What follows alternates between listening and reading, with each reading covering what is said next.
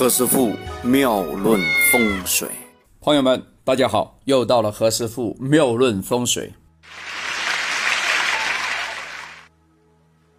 前几天，那肯定是四月份了。前几天啊，我有个亲戚啊，我有个亲戚，他小孩要结婚，找我挑日子啊。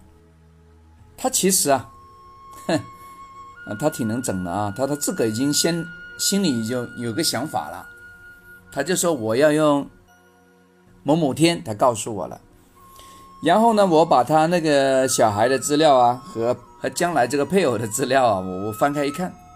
哎，不对哦，这天不是太好。那反正呢又是亲友啊，我就跟他说这天不好。我说选这个啊，就说推后两三天那个日子。我说这个可以。然后呢他就说了，他哎，我们亲家也是选你说那个日子。哎呀，我心里一听你这个家伙哎，你就是呃故意鬼整的是吧？啊。我一不说，你就说你你你你就你就用那个了啊！我一说了，你就说那个亲家，说那个也点头你的。其实好东西啊都一样，因为中国这个民俗文化和我们中国这个甲乙丙丁啊，这个命理的技术啊，它的吉凶啊是可以计算出来的。二零一九年这个四年呢，其实是一个大桃花年，但它同时又是盲年哦。那么结婚的话呢，其实呢。我蛮建议呢改成订婚，而不是结婚。哎呀，不过呢有些很急啊，对不对？宝宝都都有了，你你你不结婚吗？很急啊，是吧？哎，所以呢我也不拦他了，还是贺喜，对吧？老天给他机会了，你何老师还拦住他吗？啊，不能嘛。二零一九年呢是木克土，木很旺。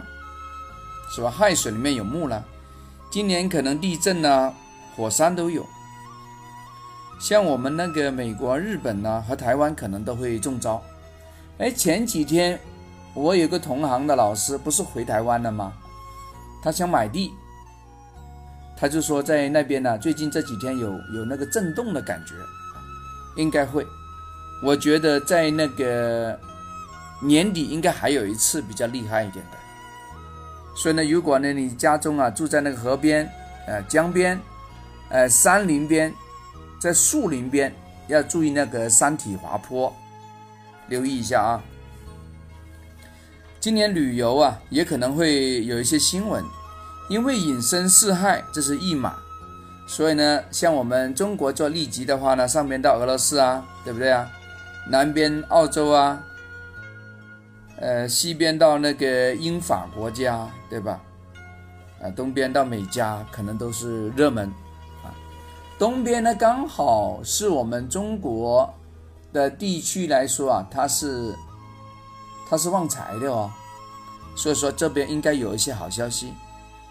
大家也不要老拿美国这边来说事情，它可以帮你创造一些经济效益啊。我们再说拢点，收收回来一点啊。日本、台湾和上海、杭州，应该呀也有六白飞星。我呢也常去上海啊、苏杭这边看风水。哎，他那边做的房子啊也蛮有特色的，海边的房子都有一个共同的特点。不过今天我们还是讲二零一九年的运气啊，我就不巴拉巴拉的讲那么远。我们再回过来，呃，像那个南韩呢，南韩可能会有二黑。不好，所以往这个地方做旅游，或者说你开发这个团队游的话呢，要注意啊，注意一下肠胃的问题哦，呃，传染病啊，这个都要注意。那如果大家非常担心的话呢，也可以参考何老师每一天呢，在那个微信上啊，大概在七点多、八点多啊，我发出去那个吉祥力，你可以参考那个来，好不好？这个吉祥力呢，其实是综合了好几位老师的研究的结果。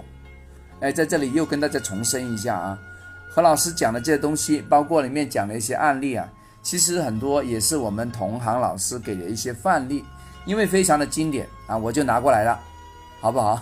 你说是别人公稿也好，套用也好，反正呢，经过何老师就把它跟大家讲一讲。我觉得能让大家学到东西的，都是好东西，好不好？在这里。也向那些默默无闻的老师啊，呃，给予节日的崇高的敬意。为什么是节日啊？那今天是劳动节。稍后我会把这个录音整好了之后呢，也会发给大家听，好吗？OK，刚才呢就讲了二零一九的一些关于方位上的国家的事情，让大家回味一下。好，我们明天还会继续讲一讲这个二零一九年亥水之年的一些相关的事情，大家不妨多多留意。如果你喜欢的话呢，你可以把我今天这个档案抄送给相关的从业的朋友，希望啊都有收获，好吗？OK，我们下次再聊，拜拜。这里是何师傅妙论。每天晚上九点播音，请加一三八二三一零四一零五为微信好友。明星评论生肖运程更加精彩，请听下一篇。